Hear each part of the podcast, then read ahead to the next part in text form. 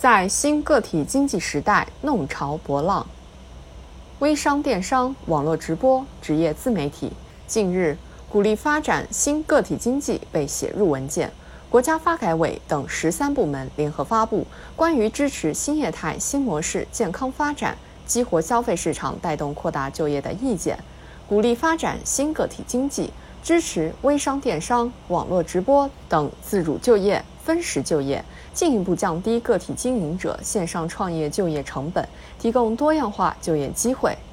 四十二年前，改革开放的春风吹来了个体户经济一点零，有着一技之长的劳动者从事起自主经营，点亮街头巷尾，激活了强大的个体经济。随着互联网与数字经济的崛起，个体户二点零时代随之而来，升级版的新个体经济横空出世，风起云涌，市场更加纵深广袤。网络主播、网约车司机、外卖骑手等新型个体劳动者，依托移动互联网，凭借知识、经验、技术特长带来收益。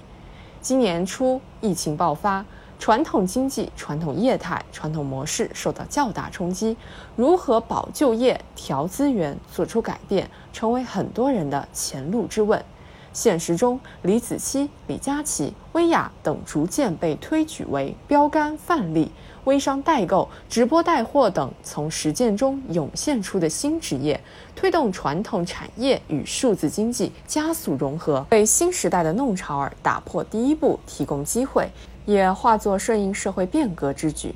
新个体经济的大门已经敞开，走出舒适圈，事业的新战场就在眼前。在每个人的手机屏幕之中，它突破传统的雇佣惯性思维，从公司加个人转变为平台加个人的自由结合，为就业释放内生动力。有能力的个人不再局限于一时一地，可以自主就业、分时就业，拥有创业创新、展现才华的无限可能。而当代人个性张扬，具备新型知识结构，能够驾驭网络作家、视频 UP 主、旅游达人等职业新形态，畅游数字经济，在从事自身爱好兴趣的同时，还能养家糊口，将二者完美结合，成就一种新的人生状态。在数字经济这一风口，新个体经济有新奇，也蕴含着挑战。新业态、新模式的发展，往往新旧交织、破例并存，传统治理思维和政策制度难以适应先进生产力发展需要。此时应认清自我，找准自己的优势和价值，敢于打破思维惯性，保持终身学习，用好利好政策，顺应发展潮流，获得更多的发展机会与空间，实现个人与经济社会发展同频共振。期待更多敢想敢闯的劳动者，在新个体经济之海直击风浪，抵达属于自己理想人生的彼岸。